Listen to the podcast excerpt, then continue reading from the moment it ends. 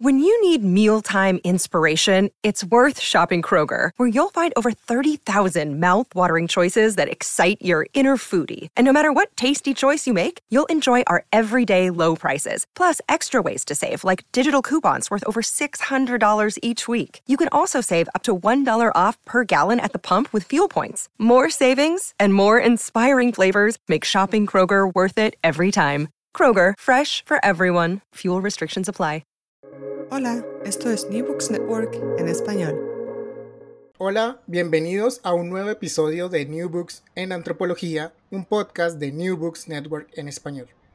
Yo soy Diego Garzón Forero, antropólogo y magíster en estudios sociales, presentador y anfitrión de este podcast.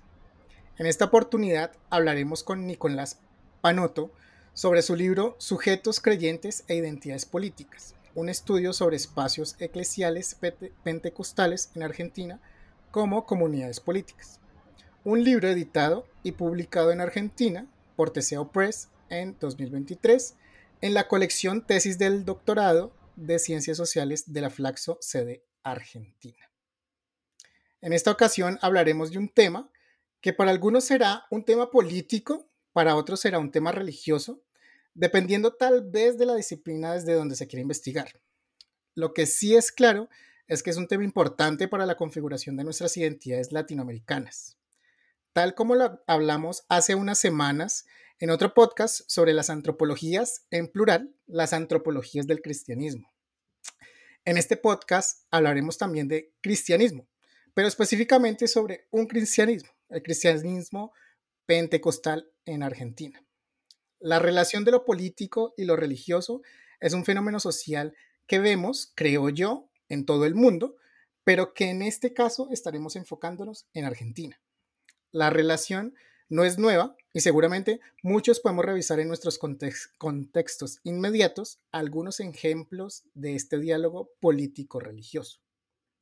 El libro del que hablaremos hoy nos propone la configuración de identidades religiosas que a su vez también son identidades políticas, no solo en los sujetos, sino también en las comunidades.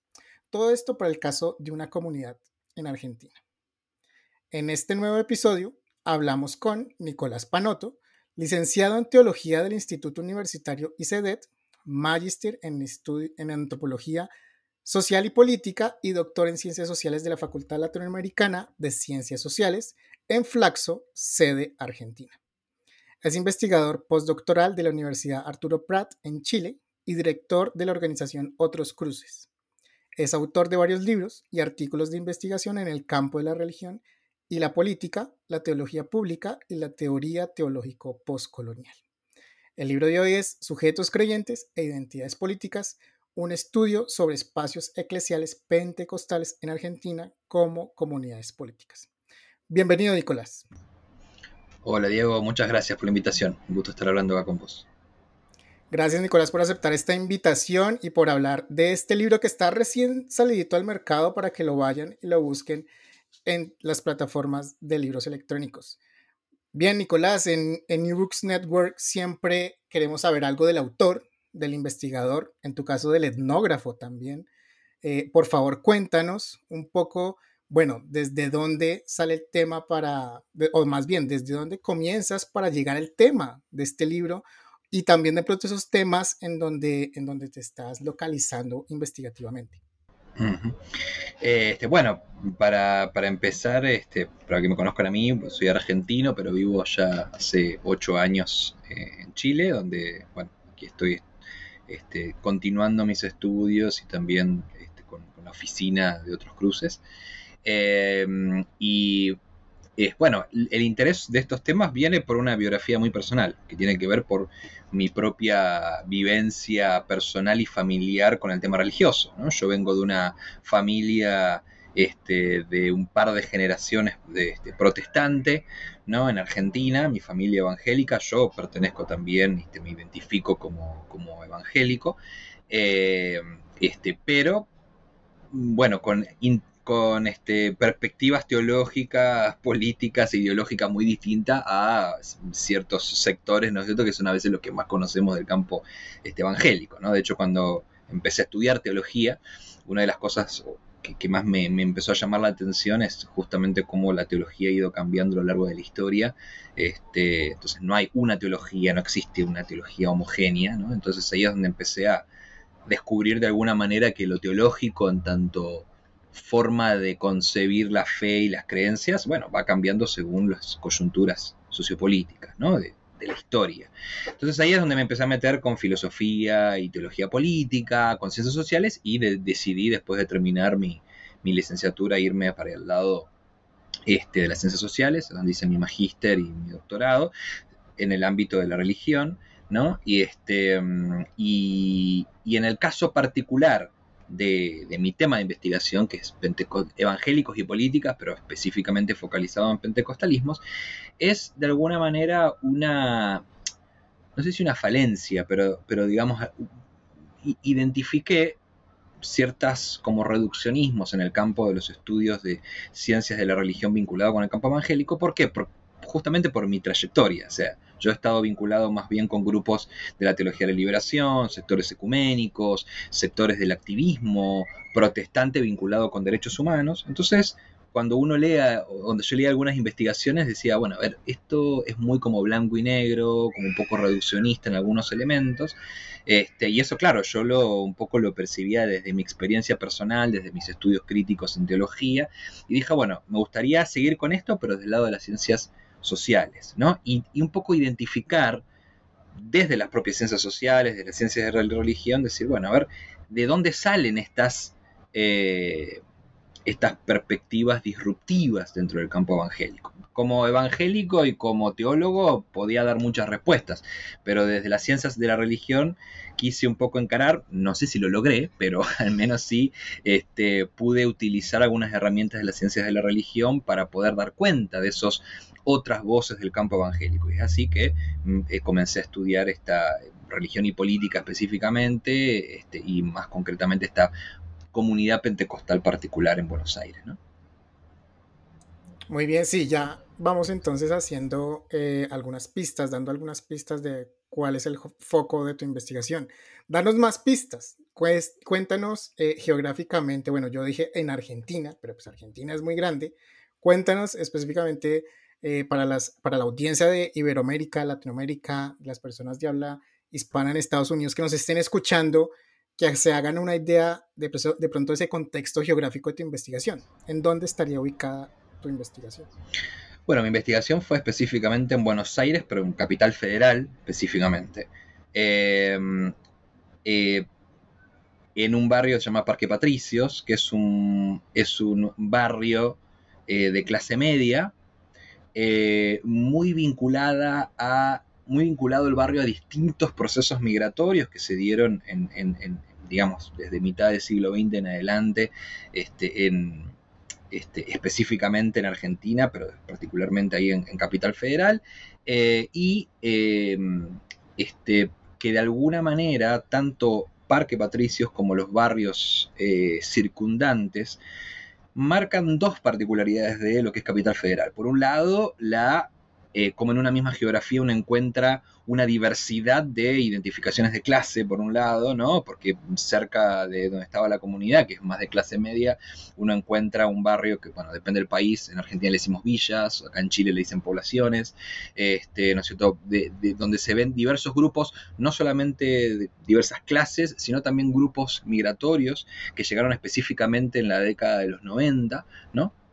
Este, y un poco marca esa geografía cosmopolita, pero, pero, pero más desde el lado justamente de los sectores de clase media baja, no hay en Capital Federal. Aunque mm, cabe destacar el hecho de que la comunidad que yo investigué es una comunidad que tiene su sede principal, digamos, ahí en Parque Patricios, pero es una comunidad que está en varias provincias de Argentina e incluso en otros países de América Latina, ¿no? Este, pero es interesante que la primera comunidad, la que se funda este, está en ese pequeño barrio, ¿no? Y es, bueno, en la tesis justamente trabajo, como esa configuración singular del barrio de alguna manera también va a condicionar el modo en que la iglesia va a expandirse y va a llegar a otras zonas geográficas. Muy bien, muy bien, muy bien. Eh, bien, ya entrando en lo que tiene que ver el tema de tu libro, tu foco principal es una eh, comunidad pentecostal. Yo quiero ahondar en esto, eh, en lo pentecostal, porque como ya lo dije desde la introducción, hay diferentes formas de cristianismo. Y el pentecostal es una. Ah, quisiera que nos explicaras un poco de pronto de pentecostal, evangélico, ya tú siendo parte de la misma comunidad, que nos cuentes, que nos des tu punto de vista, bueno, para, para dar un poquito más de contexto a las personas que nos están escuchando. Bueno, las iglesias pentecostales son parte de la gran familia de iglesias evangélicas y protestantes. ¿no? Es una comunidad que, bueno, hay, dos, hay dos, y esto lo trato también en, el libro y en la tesis, digamos, hay dos maneras de comprender el origen del pentecostalismo. ¿no? Este, ambas remiten hacia fines del siglo XIX, principios del siglo XX hay una que es la más instalada institucionalmente, que es cuando el pentecostalismo comienza en una eh, comunidad en la, este, calle Azusa, en Estados Unidos, este, en la zona de Nueva York justamente, eh, este, en una comunidad que tiene una serie de experiencias carismáticas, un poco cuestionando las, las liturgias y discursos este, tradicionales de, los, de, las iglesias evangélicas y protestantes de corte histórico, ¿no?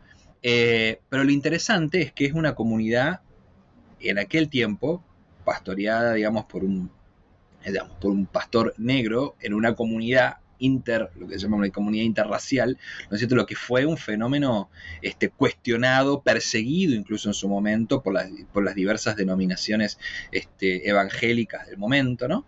Eh, aunque también hay otro origen que en realidad no sitúa simplemente en esa comunidad, que esa comunidad tal vez representa la, experiencia más, eh, más destacada, importante, a partir de la cual luego derivarán otras eh, denominaciones pentecostales más institucionales, pero hay otras que plantean que ya había experiencias así, por ejemplo, en la India, ¿no? Este, donde había comunidades con experiencias este, muy similares al pentecostalismo y que son, por ejemplo, que eh, a través de relatos de misioneros y demás influyeron en otros países, como por ejemplo el caso chileno, que es el país que muy tempranamente tuvo este, experiencias también del surgimiento de iglesias pentecostales y no hay conexión directa con la calle de Azusa, sino con otras experiencias misioneras este, en la India, por ejemplo. Entonces, y para, digamos, concretizar, lo pentecostal este, nace, bueno, para, que sepamos, ¿no? La gran familia pentecostal, eh, evangélica protestante nace en el siglo XVI,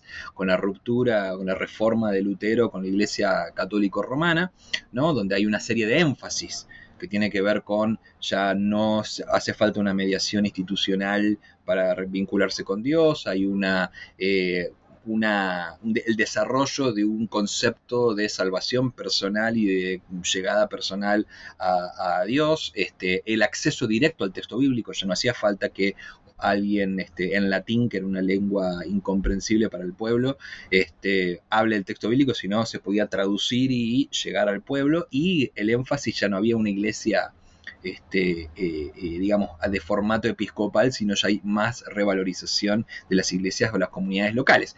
Esto, después del protestantismo, hay una ruptura con los anabautistas este, y otros grupos independientes que rompen aún más radicalmente con las estructuras este, episcopales que aún la iglesia luterana seguía manteniendo y, de alguna manera sigue manteniendo hasta hoy. Estas iglesias anabautistas de alguna manera van a radicalizar y van a em, salir en diversas direcciones, eh, en otras, en diversas iglesias y demás, donde, siglos después, obviamente, de ciertas este, influencias wesleyanas en Inglaterra y demás, hacia fines del siglo XX, diversas comunidades van a tener una vivencia carismática, es decir, este, experiencias que tienen que ver con una, con diversas maneras más este, extáticas, experiencias este, espirituales desde la corporalidad, otro tipo de liturgia, una crítica muy fuerte a la institucionalidad tradicional, justamente de las cuales va a derivar la iglesia, las, iglesias pentecostales, ¿no? Y bueno, todo su desarrollo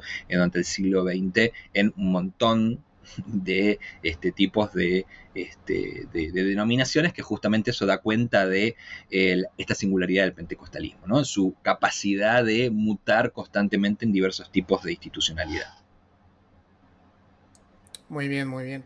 Entonces, bueno, ya, ya teniendo esto abarcado, bastante contexto, dentro de tu libro, dentro de tu investigación, em, haces una exploración se podría decir antropológica, en cierta forma, desde las ciencias sociales a una comunidad específica, al Centro Cristiano Nueva Vida.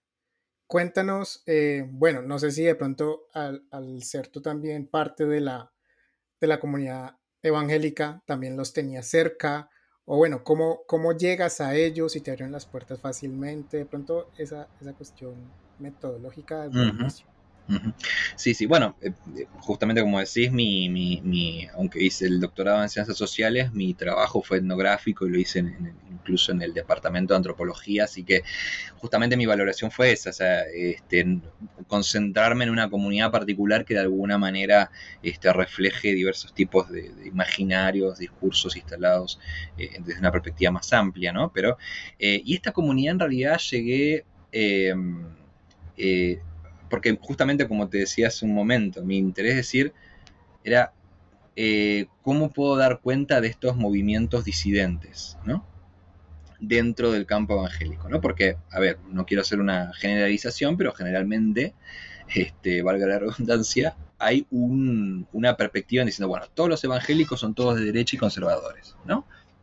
Con muchas razones de ser ese imaginario instalado.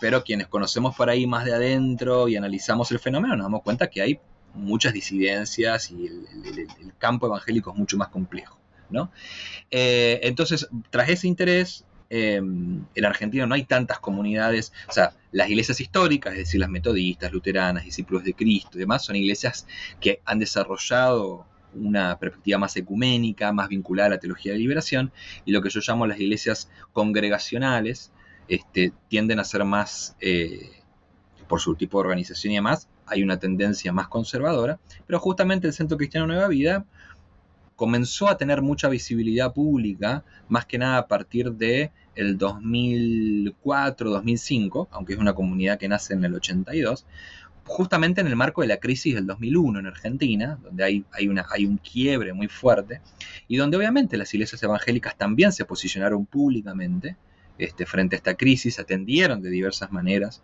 este, esta, eh, esta crisis. Y el, Centro Cristiano Nueva Vida se identificaba justamente por tener un discurso muy, este, muy distinto a el resto de las comunidades eh, pentecostales, por ejemplo, ¿no? donde eh, había una crítica explícita, por ejemplo, las políticas neoliberales de los 90 que una iglesia, este, desde el propio pastor, haya un mensaje o ciertas declaraciones, ¿no? donde se plantea explícitamente que, este, digamos, lo que se vivió en el 2001 es resultado de este, las crisis, de, o sea, los procesos de, de política neoliberal, ¿no? Contándolo desde sus propias experiencias, como en el barrio vivieron el impacto de las políticas neoliberales. Eh, posicionándose en este sentido, una iglesia que también se posicionó incluso a través de o con abogados y abogadas que formaban parte de su comunidad en todo lo que hubo la discusión hacia fines de los 90 y principios del 2000, más que nada, sobre la, la, nunca aprobada ley de libertad religiosa en, Argentina, justamente por unas disputas bien directas con el campo evangélico más conservador y la Iglesia Católica. Entonces, bueno, esos fue, fueron diversos elementos que un poco me, mostraron que era una, era una comunidad que tenía un discurso disidente en muchos sentidos, pero era una iglesia pentecostal hasta la médula, ¿no? Como uno de los subtítulos que tengo ahí en el, en el libro, porque es una, es uno lo ve, es una iglesia pentecostal de la A a la Z, pero con un discurso sumamente distinto, un posicionamiento político en su liderazgo al menos muy distinto, pero haciendo, o, mejor dicho, resignificando o haciéndolo desde una resignificación de su fe pentecostal. Muy bien. Eh, y ese liderazgo claramente también se representaba, como lo acabas de decir, también en, un, en un liderazgo político, ¿no? Tú identificas entonces que hay una identidad en estos grupos que no solo es religiosa, sino también que también tienen un énfasis muy grande en lo político. Cuéntanos entonces por esa propuesta, que es el núcleo de, tu propuesta en este libro. Bueno, para responderte eso, primero, justamente, eh, eh, eh, digamos, tuve que, o, plantear, digamos, la resignificación que tuve que hacer del vínculo entre evangélicos y política, o religión y política, ¿no? Este, justamente en el trabajo yo planteo que hay una tendencia este, a plantear la relación entre religión y política como si fueran dos universos que crean puentes, ¿no? Pero que son dos universos con características propias, ¿no?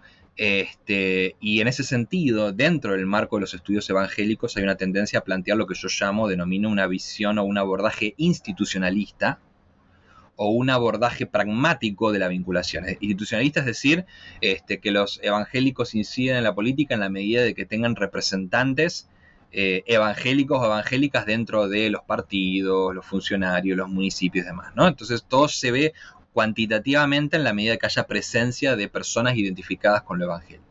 En mi campo yo utilizo, o en mi estudio, perdón, yo utilizo mucho el abordaje más postestructuralista que plantea esta distinción entre lo político y la política, ¿no? Lo político como esa construcción de, la identidad, es decir, de, mi lugar en el mundo, este, y las relaciones sociales y de poder que eso conllevan, donde la política en tanto institución es un resultado de. Entonces, en este sentido, lo político es un, no tiene que ver solamente con la práctica política institucional, burocrática, estatal, partidaria. La política tiene que ver con las construcciones de sentido sobre lo común y sobre lo social. Entonces, en este sentido, yo este, analizo la dimensión política en estas comunidades con respecto a cómo resignifican modos de convivencia cómo resignifican términos. Es decir, en las conversaciones que teníamos con la gente, en las entrevistas, a veces cómo usaban términos como democracia, como populismo, ¿no? como izquierda, como neoliberalismo, ¿no? Eh, este, entonces, eh, y, ver justamente cómo desde lo específicamente religioso se resignificaban o se construían concepciones políticas. Entonces, en ese sentido, no es que hay, o lo que planteo en el trabajo, no es que hay una relación solamente entre lo religioso institucional y lo, político institucional, ¿no? Y se van creando puentes de pragmáticos simplemente, sino hay un sentido político que se construye desde este, la ética, el etos, la, vinculación e incluso las narrativas teológicas que dan cuenta de imaginarios políticos. Obviamente, y eso también lo analizo, hay una vinculación con la política institucional. Y eso es la otra particularidad de esta comunidad este tipo de discurso disidente atrajo a muchos evangélicos y evangélicas activistas o pertenecientes a, movimientos sociales, organizaciones de sociedad civil, que eran evangélicos pero que eran disidentes también. Entonces, esto los atrajo a la comunidad y pudieron o canalizar sus activismos a través del trabajo de la comunidad. Entonces vemos cómo esta comunidad se vinculaba constantemente con diversos ministerios, con organizaciones políticas, con movimientos sociales, y había gente con experiencia política institucional. ¿no? Pero los términos o, las prácticas que determinaban la dimensión política tenían que ver con la convivencia de la iglesia y de la comunidad creyente en este caso, eh, eh, resignificando los sentidos este, de convivencia social desde diversas perspectivas, ¿no? Muy bien, estaba escuchándote y, pues a mi cabeza llegaba lo de, eh, ¿por qué no los estudios de Durkheim, ¿no? Los estudios de Durkheim también haciendo esas relaciones con el capitalismo. Eh, sí, pues claro, claramente dentro de la religión hay muchos sentidos y apropiaciones internamente que creo que no son tan evidentes muchas veces y eh, eh, gracias a esta investigación, pues creo que también los estamos visibilizando. Y algo que quiero conectar acá, que, que yo no lo sabía antes de, de comenzar con la, con la, entrevista, es que fueras parte de la, de la comunidad. Quisiera preguntarte por eso. Eh, ¿Eso te ayudó en, en tratar de comprender un poco más, de hacer esa unión de lo religioso con lo político, lo político, no la política, lo político? a ver, ya, que estamos en confianza, digamos, me, ayudó y me trajo mis dificultades al mismo tiempo, ¿no?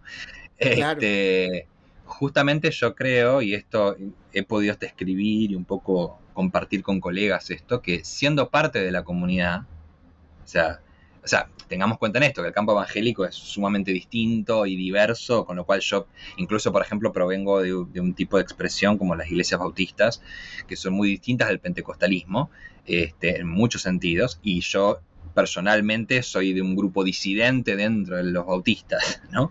Entonces, eh, en ese sentido, sin duda había muchos puntos que, me, ayudaban a, comprenderlo, pero por otros lados, este, digamos, también para mí era una nueva experiencia, ¿no? Por ser una comunidad a la cual no estaba, no estoy, no soy asiduo, ¿no? Pero por un lado, a mí me, yo creo que me, ayudó en muchos sentidos, porque justamente me, hay elementos que este, que son muy propios de la evidencia religiosas que a veces no se registran por completo, por ejemplo, en eh, en, una investigación sociológica o socioantropológica, ¿no? que no conocen los intersticios a veces de la comunidad. ¿no? Te doy un simple ejemplo, yo siempre, y que siempre lo doy como, como ejemplo justamente, recuerdo estar hablando con una antropóloga que no sabía, por ejemplo, cómo explicar, y ella me preguntaba, ¿no? hermanos libres ahí en, un grupo muy conservador y muy tradicionalista que está en Argentina, de hecho no están todos los países de América Latina, con un discurso, es un discurso muy apolítico, ¿no? Este, ellos, de ellos no tienen pastores, tienen grupos de ancianos que dirigen, ¿no? Y ella me decía que no podía entender dónde, dónde venía esta dimensión apolítica digamos, de esta comunidad, ¿no? Y ella, bueno, planteaba, obviamente ponía lecturas este, de clase, ¿no es cierto? Porque los ancianos provenían de grupos de clase más alto que el resto de la congregación, etcétera, etcétera. A lo cual yo le respondo, sí, todo eso tiene que ver, pero acordate que la comunidad de hermanos libres es la única comunidad en, este, en toda Argentina, en este caso, que usa fuertemente la versión Thompson del texto bíblico. ¿no? Hay distintas versiones del texto bíblico, traducciones. Y esta es una traducción muy este, antigua eh, y que tiene, está muy comentada desde una perspectiva premilenarista. ¿no? Eh, o lo que se llama dispensacionalista, que es una perspectiva sumamente conservadora políticamente dentro de la teología evangélica. Eh, y de ahí ella ni siquiera sabía, por ejemplo, de ese elemento, que yo lo conozco porque es parte de, justamente los conocemos entre distintas comunidades. Entonces, como ese elemento, que es un elemento muy propiamente teológico, este, te da otras pistas de lectura socioantropológica. Entonces, por eso te digo, en ese sentido me ayudó mucho a ver ciertos detalles que a veces no están a la simple observación socioantropológica, pero por otro también me trajo como mis sesgos, ¿no? Y eso tuve un, excelente director este, de tesis que además conoce mucho el campo este, evangélico y él me decía, Nico, tené cuidado que acá estás hablando a veces más como teólogo que como antropólogo, ¿no? Entonces, este, esas matices, pero bueno, justamente dentro de la carrera de antropología que yo hice es una, corriente donde se planteaba que siempre en el trabajo etnográfico se juegan, ¿no? Esta, yo me acuerdo con este, gente como Pablo Bright, un gran antropólogo argentino que nos enseñó mucho esto, que el trabajo etnográfico tiene que ver con cómo el antropólogo y la antropóloga pone sobre la mesa su subjetividad y se le juegan cosas, ¿no? En mi caso se me jugaban por ser creyente por un lado y por ser este teólogo, ¿no? Entonces, este, eso también fue, fue una experiencia particular, pero yo diría que hay más cosas que, me ayudaron a identificar ciertos puntos. ¿no? Ah, y ni hablar, obviamente, de que como evangélico tal vez tuve mejor acceso a, la iglesia, a los liderazgos, pero compartíamos ciertos lenguajes comunes con los cuales hubo, se pudo construir un mejor vínculo para poder hablar. ¿no? Al fin y al cabo, eh, también como lo llaman metodológicamente, son esas ventajas etnográficas, ¿no? Son ventajas que uno ahí en campo son las que tiene, por lo que uno es, por lo que uno habla, por lo que uno dice, por la forma de comportarse. Pues bueno, chévere que sirvieron esas ventajas etnográficas al momento de hacer el trabajo de campo. Bien, claramente esto tiene, pues podemos hablar de identidades al nivel de sujetos, al nivel de individuos, pero también podemos hablar de identidades al nivel de comunidad, al nivel de grupo que también es una arista dentro de tu, dentro de tu texto. Cuéntanos entonces, bueno, eso que identificas, porque es tan importante mostrar que, no solamente se estaba asimilando lo religioso como político, bueno, no lo, religioso como individual, sino también como algo de grupo. Mira, e, en ese sentido particular, uno de mis intereses fue justamente plantear de que no podemos hacer un vínculo directo entre una identificación religiosa y una perspectiva política. Eh, y esto en una doble vía en este caso de investigación. Primero, como te decía, no podemos decir que todas las comunidades evangélicas o todos los evangélicos evangélicas son personas conservadoras y de derecha. ¿No? Este, porque eso es una generalización que este, no va con respecto a eh, eh, a, lo que uno encuentra justamente en las iglesias, que incluso, por ejemplo, aunque haya pastores que son sumamente conservadores, que bajan línea con respecto a perspectivas morales específicas, luego en la congregación pasan cosas muy distintas y las personas tienen sus ideologías. Este, por eso, por ejemplo, no existe tal cosa como el voto evangélico. ¿no? que eso es algo que una tesis también que hemos trabajado mucho con distintos especialistas, no existe tal cosa. Inclusive esto para los, los, políticos y la política a veces que intentan canalizar o capturar un voto evangélico, no existe tal cosa, porque más allá de que los evangélicos y evangélicas se posicionen sobre ciertos temas, es muy distinto, digamos, en el ámbito de lo político concretamente. Pero por el otro lado, que eso también es otra cosa que, que surgió en mi, en mi tesis, que los liderazgos tengan cierto posicionamiento político no quiere decir que eso llegue a toda la comunidad.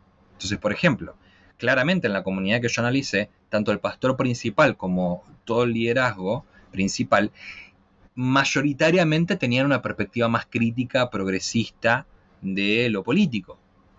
Pero en el liderazgo más amplio de la comunidad, que estamos hablando de una comunidad muy grande, y la congregación en, en, en general, en realidad había perspectivas sumamente distintas. Entonces, por ejemplo, en uno de los departamentos que yo analicé que se encargaban de cuestiones políticas, vos tenías gente de la izquierda, ¿no? del Partido de Trabajadores Socialistas, compartiendo la mesa y trabajando y haciendo proyectos con gente de Juntos por el Cambio, que es el grupo de, las, de derecha, digamos, más conocido en Argentina. Pero eso es otro fenómeno justamente ahí se ve la dimensión política de las comunidades religiosas, que logran justamente articular a veces este, diversas este, ideologías y demás a partir de otros de elementos este, aglutinantes. Y por último, también a nivel institucional lo importante a destacar es que hay temas y temas que logran distintos tipos de articulaciones. Entonces uno puede encontrar en el campo evangélico que uno va a votar por el Partido de Trabajadores Socialistas y otro va a votar Juntos por el Cambio, en el caso de Argentina, también de la izquierda y la derecha, pero cuando se estaba por eh, votar la ley de despenalización del aborto, estas dos personas estaban marchando juntas y tenían la misma perspectiva con respecto a ese tema. Entonces, nuevamente, no hay una homogeneidad política sobre todos los temas sobre derechos sociales, sobre derechos de los trabajadores, este, sobre desarrollo socioeconómico, puede haber movimientos, posiciones antagónicas, pero en temas de moral o este, agenda, lo que se llama la agenda valórica, podemos llegar a encontrar como un tema más aglutinante entre diversas perspectivas ideológicas. Y esto, todo esto es lo que un poco fui analizando en el estudio de esta comunidad y que sin duda se puede también este, plantear a otras comunidades que, como te decía, lo importante a nivel institucional es que no, eh, a diferencia de la Iglesia Católica, donde aunque también la Iglesia Católica es sumamente diversa, hay una línea mucho más eh, jerárquica que baja desde el Papa hacia abajo. El campo evangélico es completamente distinto. Más allá de que hay pastores centrales, hay algunas estructuras episcopales, iglesias celulares, etcétera, etcétera. Este, las comunidades son sumamente diversas y hay una manera de comprender la espiritualidad que es mucho más ecléctica y más movediza en ese sentido, más fluida, ¿no? Y eso conlleva una vinculación absolutamente distinta o un análisis absolutamente distinto de la vinculación entre lo religioso y lo político. Y en esa relación, bueno, también hay algunos personajes, de pronto hay políticos de la vida real de, Argentina que están dentro de la comunidad. Te quisiera preguntar por eso. De pronto, ¿cómo viste ese asunto en tu investigación? Sobre la influencia de posibles personajes políticamente reconocidos dentro del área política en Argentina o en Buenos Aires, si había alguna incidencia de, de estos personajes o viceversa, de pronto la comunidad pesaba sobre lo que estaba, lo que estaba haciendo el personaje político en esferas políticas. Quisiera preguntarte por, ese, por esa parte. Mira, eh, eso es muy interesante porque, a ver, digamos, hay una presencia de políticos y políticas en general en iglesias evangélicas que es muy visible, ¿no? Eh, y que intentan capturar o canalizar lo evangélico de diversas maneras, ¿no? Como te digo, hay mucha gente que ya se resignó con esto del voto evangélico. Y para darte un simple ejemplo, eh, hubo una de las fórmulas presidenciales en las últimas pasos, digamos, eh, que es eh, por la Cynthia Houghton y Centurión, se me fue el nombre en este momento, era una fórmula que como que se autodenominó la fórmula evangélica. ¿no? Cynthia Houghton viene de una familia de evangélicos y evangélicas este, del, de padre que fue funcionario de Carlos Menem, es una familia muy ubicada en la oligarquía política argentina, Obviamente es una perspectiva sumamente conservadora, de hecho el partido, creo que el último nombre que le pusieron es Valores para mi país, no sé si es el nombre actual o el anterior del, colectivo de esta, eh, de, este, de esta, bueno, ahora funcionaria porque está en el gobierno de la ciudad. Eh, pero fíjate que ellos se presentaban como la fórmula este, evangélica eh, y em, estamos hablando que la última encuesta en Argentina dio un porcentaje por arriba del 15%, digamos, de evangélicos, y ellos en el momento de las pasos no sacaron más del, creo que sacaron un 5,3%, calculando que de ese 5,3% ni siquiera la mitad especulando, ¿no? Habrá sido evangélico, evangélica. Entonces, para que, para que te des cuenta, ellos movilizaban masas, ¿eh? Iban a iglesias multitudinarias, em, estaban en manifestaciones públicas y demás, pero en el momento de los votos, ni, un 2%, digamos, del de, el electorado posible los, los acompañó este, ¿no? identificado en el campo evangélico. Entonces, esto te muestra un poco las divergencias que hay con la participación de políticos y políticas en el campo este, evangélico. En el caso de la comunidad particular que yo estudié, este, es interesante ver cómo ellos mantenían una distancia bastante crítica con la política institucional, pero sí estaban, tenían muchos contactos a nivel de funcionarios funcionarios y algunos ministros. De hecho, este, el pastor este, principal de la comunidad mm, cuenta abiertamente varias experiencias de estar este, contactos directos con este, presidentes, candidatos a presidencia, eh, gobernadores y demás, este, y estando teniendo una vinculación uno a uno. Eso muestra el capital. Yo creo que el campo evangélico tiene más bien un capital moral y simbólico más que un caudal electoral, ¿no? Por lo cual siempre los políticos quieren participar. Y en la comunidad que yo analicé, ellos canalizaron la cuestión política no tanto para lograr puestos, sino para lograr proyectos o alcanzar articulaciones políticas para proyectos muy particulares en el barrio, en la ciudad, ¿no? Y se veía claramente como el peso que ellos tenían en términos de comunidad, el trabajo en la sociedad eh, o en la comunidad circundante tenía un gran peso, por lo cual este, alcanzaban este, muchos este, digamos, proyectos y articulaciones ¿no? en, diversos, desde ministerios nacionales hasta este, del, gobierno de la ciudad. Bien, esta es una investigación de que pues la realizas entre 2012 2017. Eh, también dentro del texto hay algunas partes entonces que de pronto, bueno, hay que tener en cuenta eh, que eso fue ya hace cinco años que se terminó esta investigación. quisiera preguntarte por eso. Bueno, ¿qué crees que ha cambiado desde esa época en que terminaste la investigación sobre el análisis de estas dinámicas del pentecostalismo acá en, Argentina. Eh, mira, yo diría que los, los cambios han ido al, al, ritmo de las transformaciones políticas a nivel regional, si se quiere, ¿no? o al menos de mi lectura de los que son los sucesos eh, principales del campo político latinoamericano. Me refiero específicamente a las, las polarizaciones, por un lado, la, profundización de ciertas polarizaciones a nivel social y en términos de identificación política, eh, la emergencia de los grupos libertarios que, están creciendo con cada vez más fuerza a nivel regional, donde hemos tenido este, este, ejemplos muy fuertes como el caso de Bolsonaro en Brasil, eh, personajes como Milley en Argentina, que son como terceras vías, entre comillas, este, que se están levantando como discursos reaccionarios, incluso antipolíticos. Eh, y toda la crisis de alguna manera que ha provocado eh, el tratamiento de ciertos temas delicados socialmente, como son el tema de derechos humanos y demás. Lo que, ¿Por qué menciono todo esto? Porque yo creo que el campo evangélico ha ido mutando en dos sentidos este, en el marco de estos procesos. Por un lado, podemos ver que hay grupos que si hasta, hasta 2010, por ejemplo, trataban todavía de mantenerse cautelosos con respecto a ciertas identificaciones con grupos políticos, con espacios ideológicos, ahora lo hacen explícitamente. ¿No? O sea, ya lo política no es un tema que las iglesias no quieren tocar porque es algo que es del mundo y ellas están vinculadas con cuestiones este, espirituales. No, ya digamos, hay el contexto ha provocado cierta polarización que ha también movilizado a una explicitación de posiciones políticas. Y obviamente también encontramos que hay sectores eh, evangélicos que están cada vez más vinculados explícitamente con sectores libertarios y con una agenda política, este, digamos, sin, sin matices en ese sentido. Eh, entonces, por un lado eso, y por otro lado, esto, esto de hecho es una hipótesis que estoy manejando muy recientemente, que todavía no lo sé bien cómo denominar, pero tal vez tiene que ver con mis actuales eh, análisis del campo evangélico y la política regional.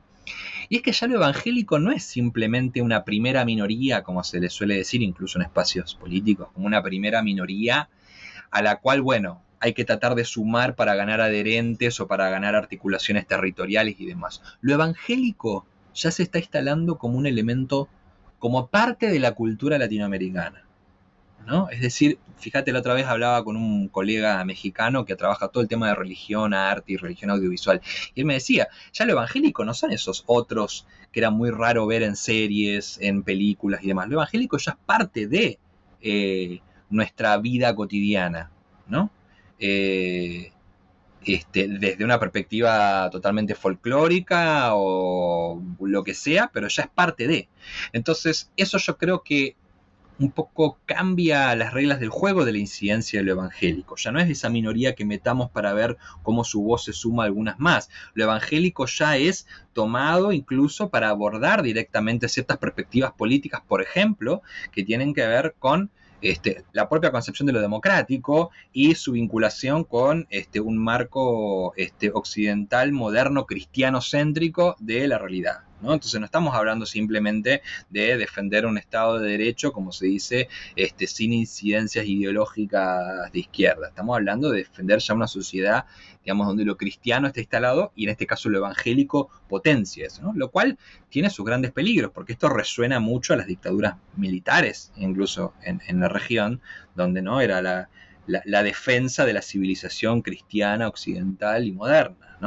Entonces, eh, este, digamos, hay ya una imbricación de lo evangélico con lo político eh, este, mucho más, este, mucho más, más fuerte y más, más, más visible en este sentido en cuanto a retóricas.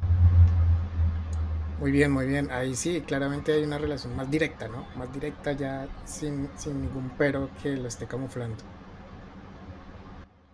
Exacto. Muy bien, ahí eh, pues nada, les dejamos a las personas que nos están escuchando eh, temitas también, si a usted le gusta este tema, pueden ser temas de próximas investigaciones, próximas tesis de grado, ahí para que las puedan estar teniendo en cuenta. Recuerden que estamos hablando del libro Sujetos creyentes e identidades políticas, un estudio sobre espacios eclesiales pentecostales en Argentina como comunidades políticas publicado en 2023 por Teseo Press. Si ustedes quieren encontrar el libro, uh, teseopress.com, ahí está el libro en acceso abierto para que lo puedan leer, que creo que es...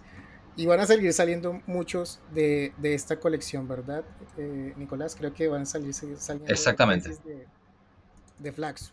Ahora saldrán tres, este, creo que se han salido tres, eh, incluyendo la mía, este, pero ya hay como varios trabajos más por venir. Muy bien, para que vayan a la página y busquen porque hay unos muy buenos aportes investigativos desde ciencias sociales, ciencias humanas.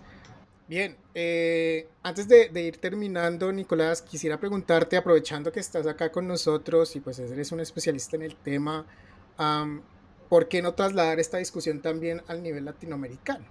Eh, ¿Cómo ves esas identidades religiosas políticas en Latinoamérica? Y, de pronto llevando, yo tenía un profesor que, una profesora que siempre decía, hay que llevar las investigaciones un poquito más allá. No solamente que hablen del contexto que están, sino es, ella decía, era, eh, hay que empujar el argumento, hay que llevarlos más allá. Quisiera que nos des tu punto de vista desde tu, desde tu investigación, ¿cómo ves esas identidades religioso-políticas mm. en Latinoamérica? Sí, bueno, mira, de hecho, precisamente por, esa razón, este, ahora estoy investigando, sigo investigando la vinculación entre evangélicos y políticas, pero ahora dentro del sistema interamericano, que también por razones de mi trabajo este, he observado y conocido un poco más de cerca, este, y justamente dan cuenta de esto, de, en primer lugar tiene que ver un poquito con lo que te planteaba recién, ¿no? de que lo, cómo el evangélico se ha instalado como un elemento prácticamente parte de nuestra cultura, hecho por el cual, este, digamos, ya no es un tema anexo este, o contingente, sino que es parte hoy día de cualquier tipo de debate este, y forma parte de, la, de ese, de ese este, coro de voces que este, desde la sociedad civil que, forman parte eh, de temas de coyuntura. Pero por otro lado también, a nivel regional, hay, dos elementos más que me parecen importantes. En primer lugar, hay elementos muy similares entre las formas en que lo evangélico se está articulando en diversos países. ¿no? Hay muchas similitudes.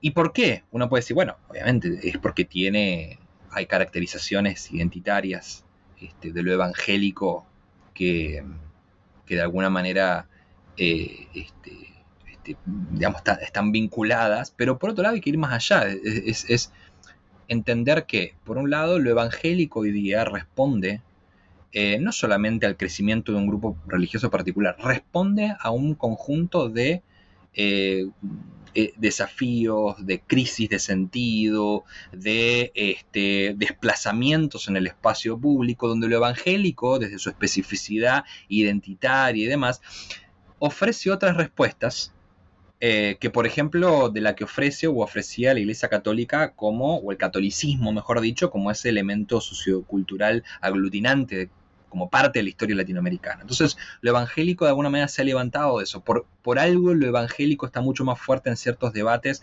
con respecto a temas de la agenda valórica y demás, porque lo evangélico tiene un modo de este, abordar esos temas, al menos de algunos sectores conservadores, que muestran ciertas diferencias. O, por ejemplo, que es otra tesis que yo tengo también, eh, los líderes políticos eh, se articulan con sectores evangélicos porque el campo evangélico les habilita a otro tipo de usos del carisma, ¿no? Este, que yo tengo de alguna manera un capítulo que algo hablo de eso en el libro, pero es un tema que, me parece interesante para, para otro, este, para más estudios. Entonces, por un lado eso, pero por otro también es importante a nivel de América Latina, porque ya lo evangélico este, es, opera a nivel regional. O sea, los grupos evangélicos que están metidos en política operan a nivel regional. Acá una salvedad importante, ¿no? que esto es fundamental, que de hecho lo trabajo más posteriormente en la actualidad no podemos hablar, así como no podemos generalizar con lo evangélico en tanto su identificación ideológica, tampoco tenemos que generalizar con respecto a los sujetos y agentes institucionales evangélicos. ¿no? Entonces, cuando hablamos que lo evangélico se metió en la política regional, no, no, a ver, no estamos hablando de las iglesias evangélicas. Las iglesias evangélicas hacia adentro, como te comenté anteriormente, son sumamente plurales y demás. Pero sí encontramos grupos de pastores, encontramos eh, denominaciones o líderes denominacionales, encontramos organizaciones basadas en fe, o encontramos también lo que yo llamo las redes políticas evangélicas, es decir, articulaciones de organizaciones vinculadas al campo evangélico que tienen una agenda política. Entonces, todos estos espacios que yo te acabo de mencionar tienen distintas maneras de apropiarse de lo político y distintas agendas políticas que, aunque se vinculan con lo evangélico, no necesariamente tienen un correlato directo con las iglesias evangélicas. Entonces, el modo de institucionalidad política de lo evangélico es sumamente plural. Entonces, cuando hablamos de la presencia regional de lo evangélico, hablamos de justamente una pluralización de agentes, de tipos de institucionalidad que se vinculan con lo evangélico en tanto marco de creencia, pero no necesariamente con las iglesias evangélicas. Y eso es importante analíticamente hacer esa distinción. Y entonces, dicho eso, justamente, eh, por eso, por ejemplo, yo estoy analizando lo evangélico en el sistema interamericano, porque encontramos organizaciones, movimientos, redes que están trabajando a nivel regional, que están operando ahora en sectores multilaterales, en sectores de diálogo regional, en, los principales eventos a nivel regional de la CEPAL, de las Naciones Unidas, de la OEA, de la Comisión Interamericana de Derechos Humanos, encontramos grupos evangélicos con agendas muy concretas. ¿No? Entonces, eh, eso es un fenómeno que, bueno, en mi caso ahora estoy estudiándolo y, y eso es fundamental para entender muchas de las lecturas que hoy necesitamos hacer con respecto a la vinculación de lo evangélico y lo religioso e incluso lo religioso y lo político en general, ¿no? Muy bien, Nicolás. ¿Algo que hayas eh, escrito recientemente de, este, de estos últimos trabajos que has estado eh, desarrollando para poder buscar? Mira, justamente hace unos meses atrás salió este, un libro que escribí que compila algunas de estas cosas, se llama Política como signo de los tiempos.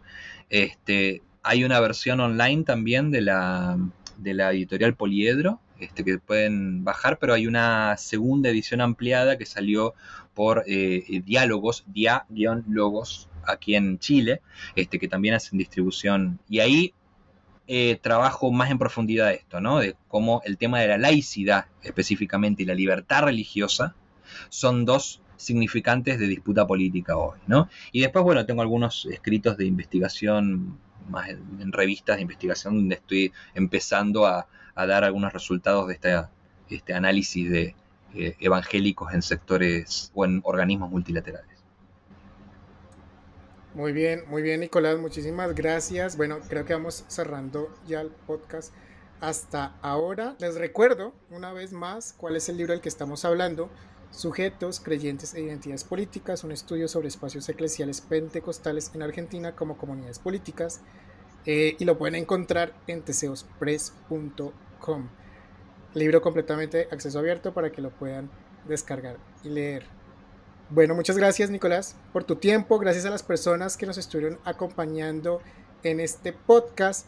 Eh, recuerden que en New Books Network en español estamos en newbooksnetwork.com. Ahí siempre hay una sección que dice en español. Ahí estamos presentes si usted nos quiere escuchar a través de la página de New Books Network en español. Si no, a través de los podcasts también estamos en Spotify, Apple Podcasts, en múltiples plataformas de streaming en donde nos pueden escuchar. Recuerden compartir este podcast con estudiantes, colegas, personas interesadas en antropología, en cristianismo, en Argentina, que de pronto estén alimentando otras tesis para que el conocimiento vaya fluyendo. Muy bien, yo soy Diego Garzón y hasta la próxima ocasión.